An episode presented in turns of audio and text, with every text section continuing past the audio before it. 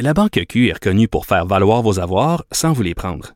Mais quand vous pensez à votre premier compte bancaire, tu sais, dans le temps à l'école, vous faisiez vos dépôts avec vos scènes dans la petite enveloppe. Hmm, C'était bien beau. Mais avec le temps, ce vieux compte-là vous a coûté des milliers de dollars en frais, puis vous ne faites pas une scène d'intérêt. Avec la Banque Q, vous obtenez des intérêts élevés et aucun frais sur vos services bancaires courants. Autrement dit, ça fait pas mal plus de scènes dans votre enveloppe, ça. Banque Q. Faites valoir vos avoirs. Visitez banqueq.ca pour en savoir plus. Pendant que votre attention est centrée sur vos urgences du matin, vos réunions d'affaires du midi, votre retour à la maison ou votre emploi du soir, celle de Desjardins Entreprises est centrée sur plus de 400 000 entreprises à toute heure du jour. Grâce à notre connaissance des secteurs d'activité et à notre accompagnement spécialisé, nous aidons les entrepreneurs à relever chaque défi pour qu'ils puissent rester centrés sur ce qui compte, le développement de leur entreprise.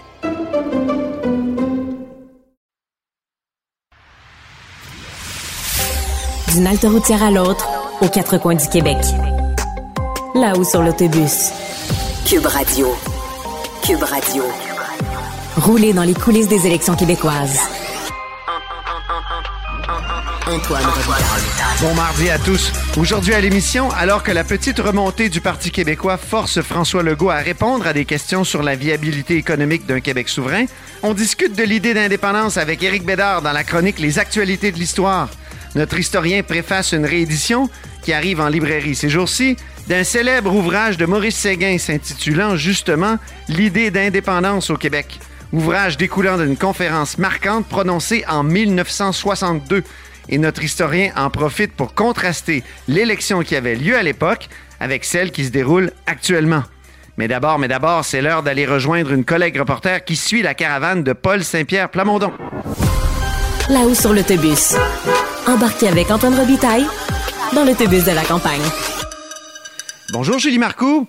Bonjour Antoine. Chef d'antenne de 100% Nouvelles à TVA, passionné des dernières lignes droites de campagne électorale.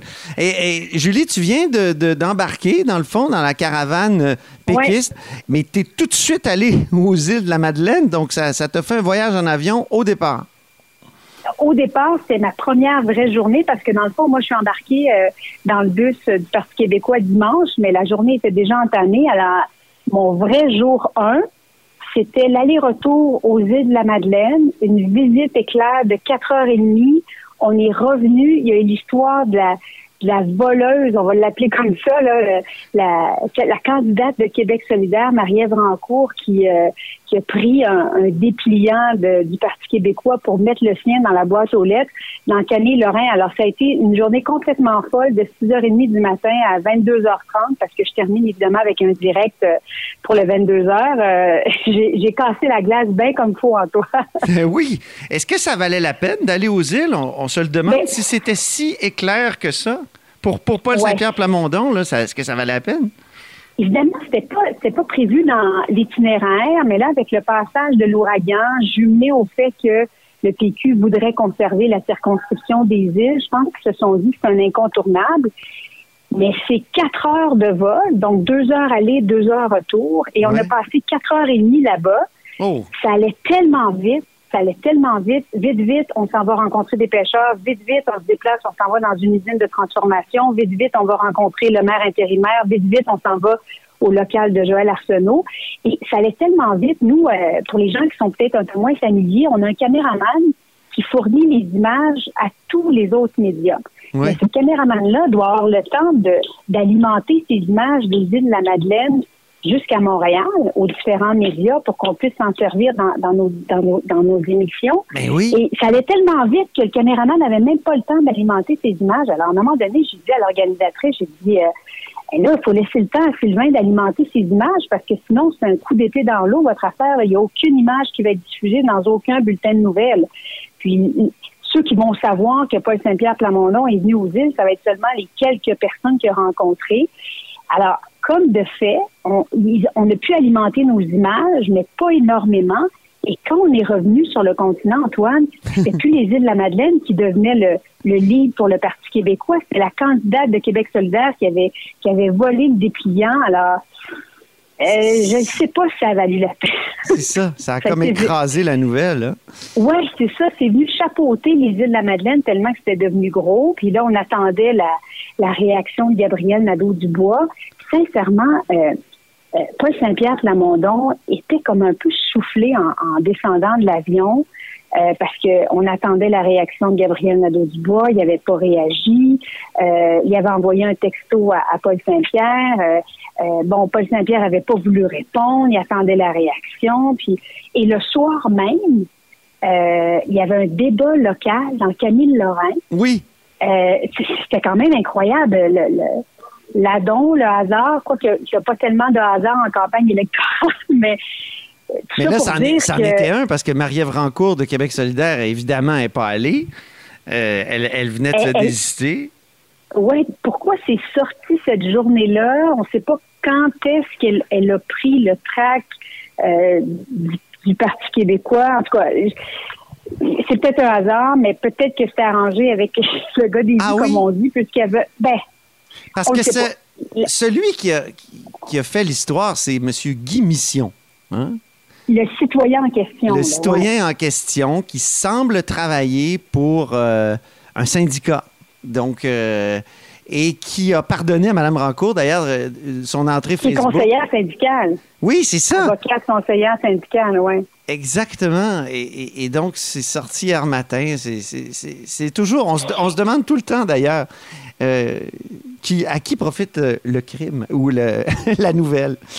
Mais parce que la nouvelle aujourd'hui que notre collègue euh, Charles euh, le cavalier. Le Cavalier qui- Dans la presse, oui. ben c'est ça, ça survient au moment où il y a un sondage qui est favorable au Parti québécois et l'histoire, euh, c'est un bénévole de l'équipe de Stéphane Enfield qui se présente dans Masson, euh, qui aurait pris plusieurs dépliants de la CAQ. Alors, bon, c'est pas le candidat Stéphane Enfield, c'est un, un bénévole, mais néanmoins, c'est un drôle d'hasard quand même que ça sorte cette histoire-là la journée où il y a un sondage qui est favorable au Parti québécois. Alors, c'est pour ça que je le dis. Est-ce que il y a des hasards dans, dans une campagne électorale, mais il y a aussi des, des histoires euh, qui euh, où, où on a vu l'opportunité pour la sortir. J'écoutais le, le point de presse de Paul Saint-Pierre Plamondon ce matin, j'avais l'impression qu'il oscillait entre l'espèce d'enthousiasme face à une certaine remontée qui est indéniable là, euh, dans, Ouais. dans les sondages. Non seulement les intentions de vote, mais meilleur débat. Euh, il a monté aussi dans sa cote est meilleure pour, pour ce qui est du meilleur chef de l'opposition. Donc, euh, il y a, il y a vraiment. Là. Mais en même temps, il était l'arroseur arrosé ce matin parce que eux autres aussi, comme tu l'as bien dit, dans, dans Masson, il y a eu des dépliants volés. La défense de Paul Saint-Pierre, c'était écoutez, il y a 125 circonscriptions, on a des centaines et des centaines de bénévoles. Stéphane Enfield, il y a eu un soupçon sur ce bénévole-là. Le bénévole a avoué, on, on l'a écarté. Euh, bon, Euh, c'est sûr que ça n'a pas le même impact que l'histoire de, de Marie-Ève Rancourt, qui, elle, était candidate. Mais Voilà. si s'il y avait eu des caméras, Antoine, dans les années 80-90, après les sonnettes, Oui. je pense qu'on aurait peut-être vu d'autres histoires semblables. J'ai l'impression qu'il y a bien des gens qui regardent actuellement des, Oui. des images stockées dans leur, euh, dans leur clé USB pour savoir s'il n'y a pas quelque chose de répréhensible à montrer. Oui, oui, oui. Alors, comment s'annonce la suite, Julie, de ton Ben, périple de, de- de dernière ligne droite pour le Parti québécois? Là, euh, au moment où on se parle, euh, Paul Saint-Pierre Plamondon rencontre la mairesse de, de Montréal, Valérie Plante, et euh, ils vont nous, euh, nous donner, euh, nous accorder une mêlée de presse à la suite de ça. Fait que, euh, pour les gens qui sont moins familiers, il y a souvent deux mêlées de presse hein, dans une journée. Oui. Alors, les journalistes posent leurs questions le matin, puis on peut bonifier soit notre direct ou les journalistes de la presse écrite leur article. Et on a une deuxième chance de relancer notre nouvelle l'après-midi avec de nouvelles questions. Alors, c'est là qu'on qu'on va aller cet après-midi. Puis, euh, par la suite, euh, euh, il doit accorder une entrevue à ma collègue Sophie Thibault aux 17 heures. Et c'est la fin de la journée. Euh, hier, euh, il, était, il était très, très fatigué, Paul Saint-Pierre Plamondon, à la suite du débat local. Imagine, une journée aux îles de la Madeleine, aller-retour. Après ça, l'histoire euh, de la candidate Marie-Ève Rancourt. Ensuite, un débat de deux heures dans sa circonscription, Camille Lorrain. on est rentré à l'hôtel, il était aux alentours de 10 heures. ça, ça faisait quand même une grosse journée. Puis le fait que j'ai l'impression que la pression est peut-être en train de retomber un peu sur oui. Paul Saint-Pierre Plamondon. Alors, tu sais ce que c'est, tu fais du sport, Antoine? Tu sais, quand l'adrénaline tombe, oui. c'était un peu notre moteur pour garder notre énergie. Alors, euh, je suis curieuse de voir d'ici le 3 octobre comment il va pouvoir renouveler un peu là, son, son énergie. Mais bon, on verra bien d'ici là. Euh, c'est quand même euh, six jours, c'est une éternité dans une campagne électorale. Ben, j'espère qu'on va avoir l'occasion de se reparler. Julie, merci beaucoup. Ben oui. Hey, ça me fait plaisir, Antoine. Alors, c'était Julie Marcoux, qui est chef d'antenne de 100% Nouvelles et passionnée des dernières lignes droites de campagne électorale.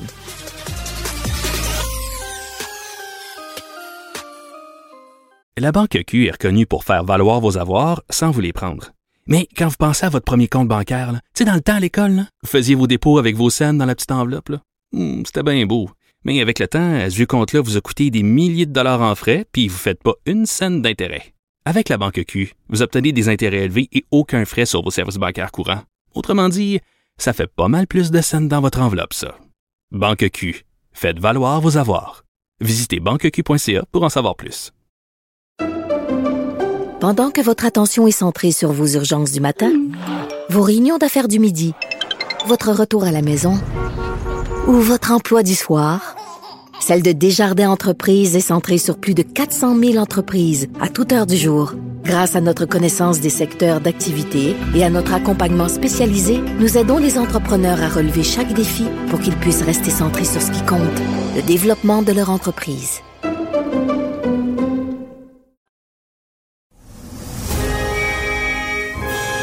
Antoine Robitaille. Il pourrait nous réciter la Constitution canadienne mot par mot. Mais il aime mieux animer son émission. C'est mardi, jour des actualités de l'histoire. Les actualités de l'histoire. Avec Dave Noël et Antoine Robitaille. Et bonjour, Éric Bédard. Bonjour. Ben oui, Éric remplace aujourd'hui Dave Noël. Éric est historien, professeur à l'Université TELUC et auteur, entre autres, de Le Québec tournant d'une histoire nationale chez Septentrion. Tous les mardis, on parle d'histoire parce que le passé est toujours d'actualité en politique et on va parler d'indépendance euh, comme d'une idée très ancienne aujourd'hui. Elle est aussi d'actualité parce que ce matin même, un reporter a demandé à François Legault si la souveraineté du Québec serait viable et il a répondu par l'affirmative. Mais on parle d'indépendance, Éric, parce que vous préfacez un livre de Maurice Séguin. Maurice Séguin qui a parlé de l'idée d'indépendance. C'est un livre qui date de 1962. Est-ce que c'est hors contexte? Est-ce qu'on peut faire des parallèles avec euh, aujourd'hui, justement? il y avait une élection en 62 et, quel parallèle on peut faire avec celle de 2022?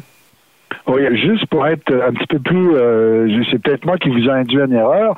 Le livre originalement n'était pas de 1962, mais Maurice Séguin avait fait une causerie à la télévision de Radio Canada euh, trois dimanches de suite euh, euh, durant, je pense, le, printemps 1962, dans une émission qui s'appelait Conférence, et c'était donc des, des, conférences que faisaient des universitaires, des, des, intellectuels, et lui en avait fait trois sur l'idée d'indépendance.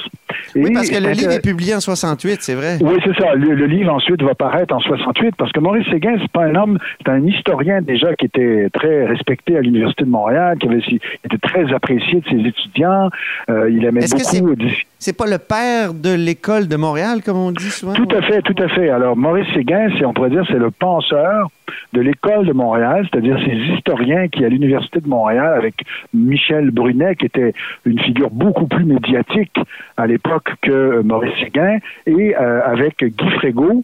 Guy Frégaud, en 1962, était déjà sous-ministre aux Affaires culturelles, mais il avait été un historien très important du département d'histoire, et ces trois historiens-là avaient développé toute cette idée que ce qui était à l'origine de l'infériorité économique des Canadiens français, c'était la conquête. Donc la conquête avait eu un effet un peu catastrophique sur le développement d'une jeune nation qui était en train de naître là, à l'époque de la Nouvelle-France, une jeune nation qui aurait pu avoir le même destin que les autres nations du Nouveau Monde, que ce soit les États-Unis ou les pays de l'Amérique latine, qui aurait pu accéder à l'indépendance quelques décennies après la, conquête, mais qui avait été comme brisée dans son développement. Et c'était d'ailleurs la thèse de Maurice Séguin. Maurice Séguin avait soutenu une thèse sur la nation canadienne et l'agriculture.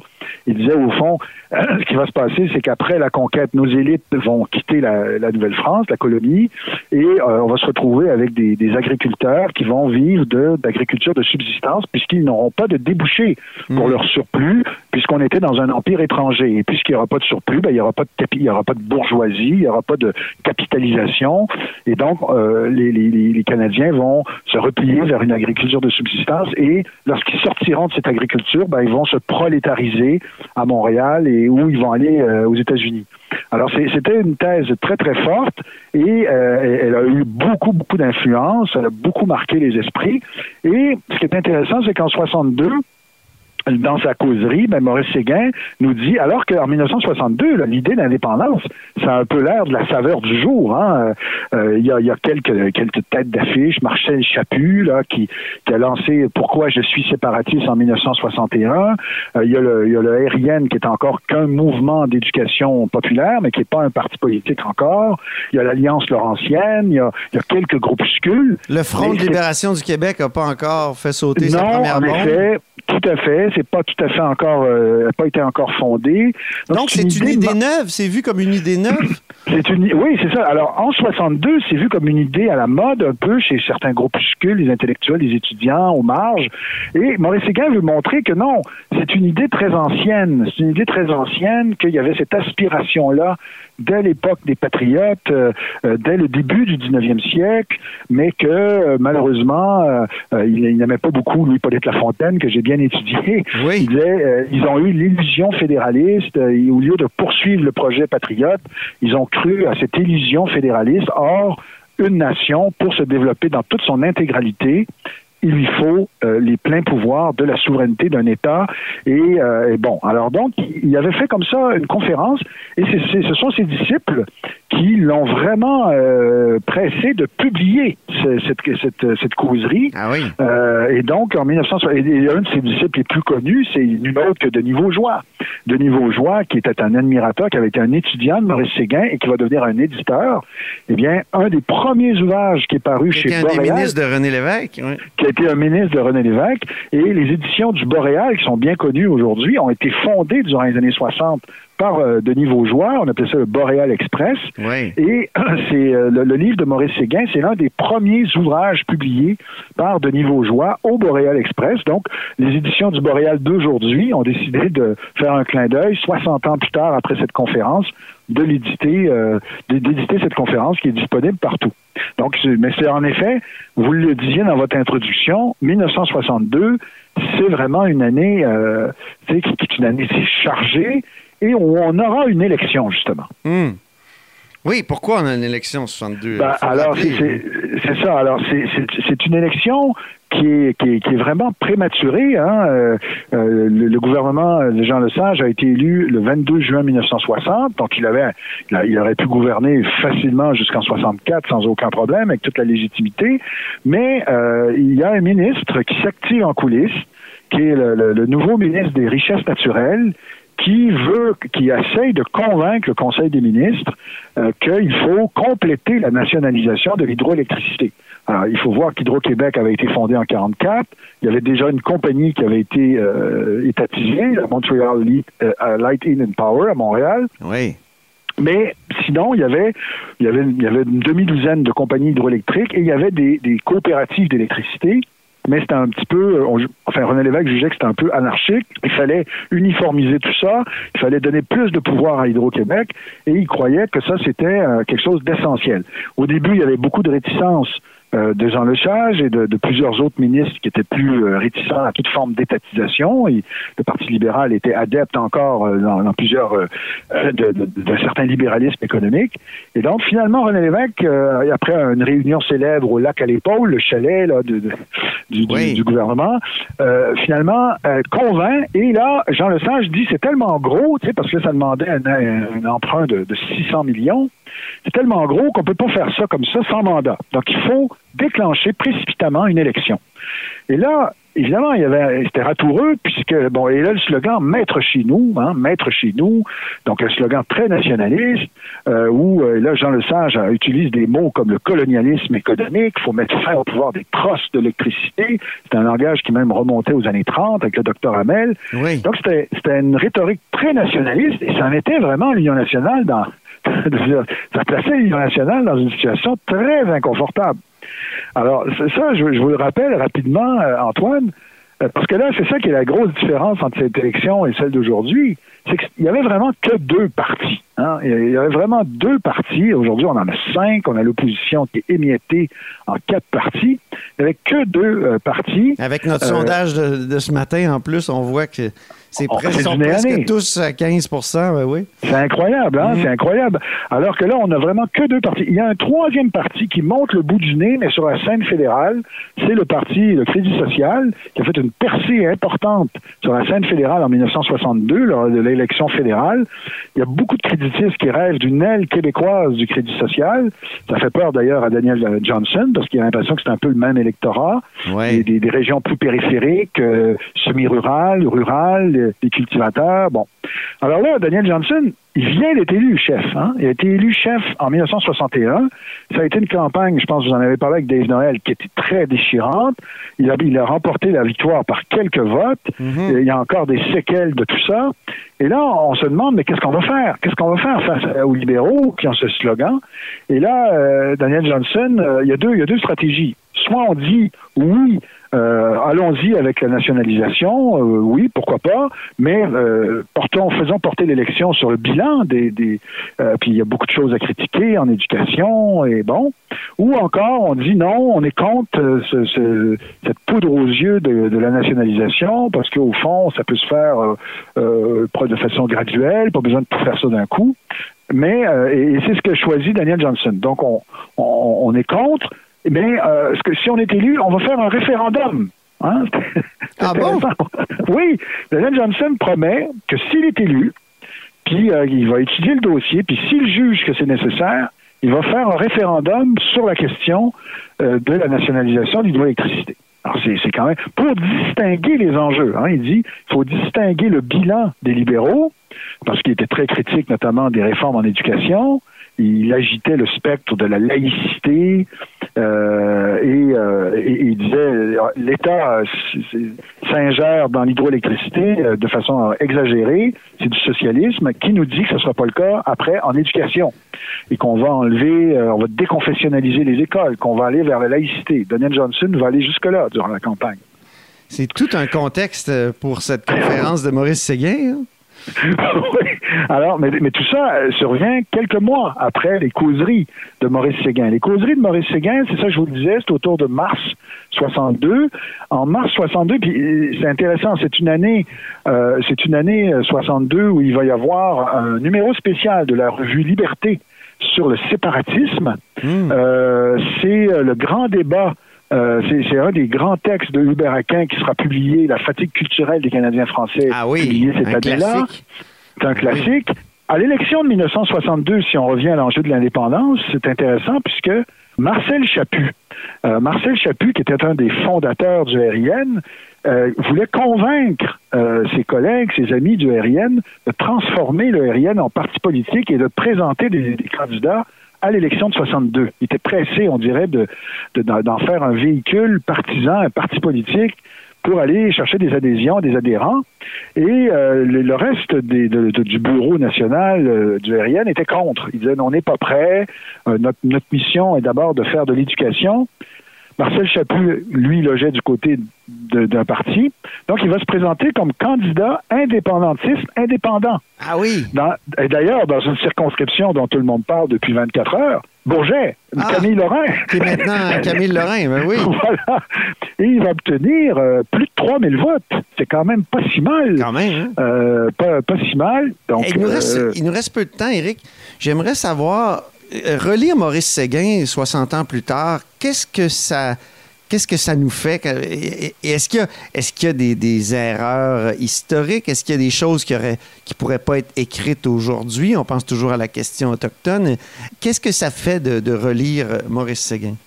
Disons que le point de départ de toute sa pensée, euh, parce que Maurice Hegel, c'est un historien et c'est un théoricien et un penseur. Mm-hmm. il, a, il a à la fois réfléchi au destin de la nation canadienne euh, comme historien avec une thèse, mais il a aussi présenté un cours qui était célèbre, qui était très apprécié des étudiants, qui s'appelait les normes.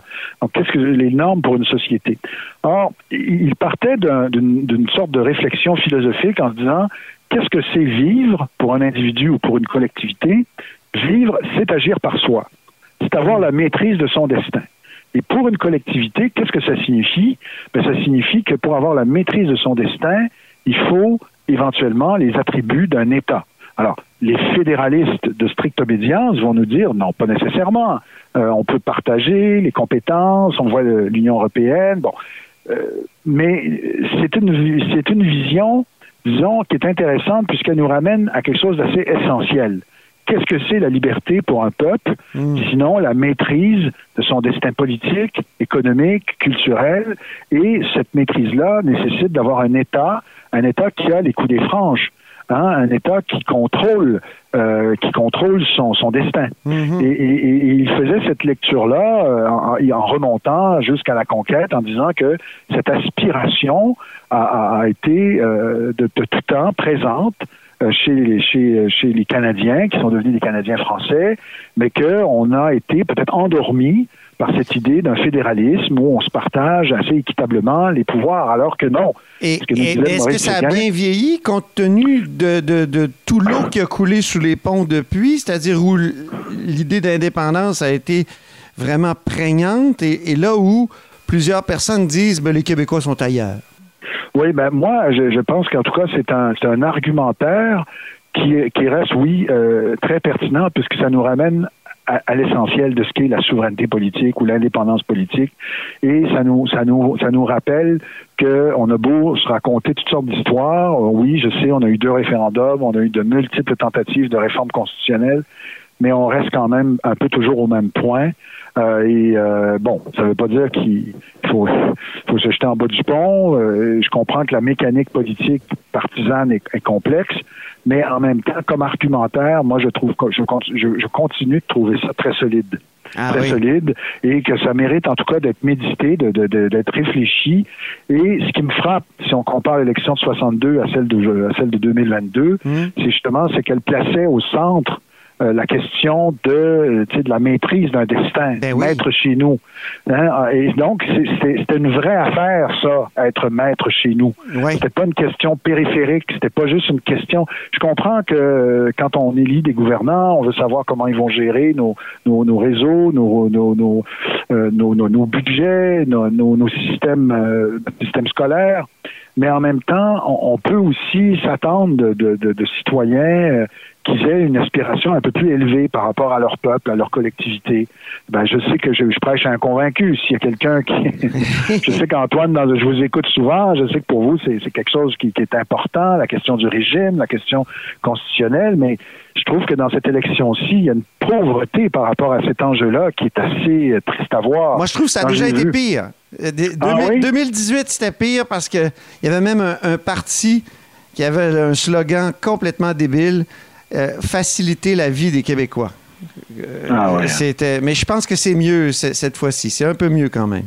je ben, merci infiniment. Oui, oui, oui. Il y a plein de choses à dire, mais non, mais sur toute la question de toute la question du serment euh, au roi, j'ai trouvé ça triste de voir ah autant de chefs de parti balayer cet enjeu-là du revers de la main. Je comprends que le pain et le beurre, oui, oui, j'entends tous ces arguments-là, mais la politique, c'est aussi ça. C'est aussi ces enjeux-là qui sont euh, ceux qui renvoient au pouvoir et ceux qui renvoient aussi à des symboles importants. Merci beaucoup, Éric Bédard. Merci beaucoup, au plaisir. Bonne campagne. Merci beaucoup, historien et professeur à l'Université TELUC et auteur, entre autres, de Le Québec, tournant d'une histoire nationale au septentrion. Et c'est ainsi que se termine la hausse sur l'autobus en ce mardi. Merci beaucoup d'avoir été des nôtres. N'hésitez surtout pas à diffuser vos segments préférés sur vos réseaux. Ça, c'est la fonction partage. Et je vous dis à demain.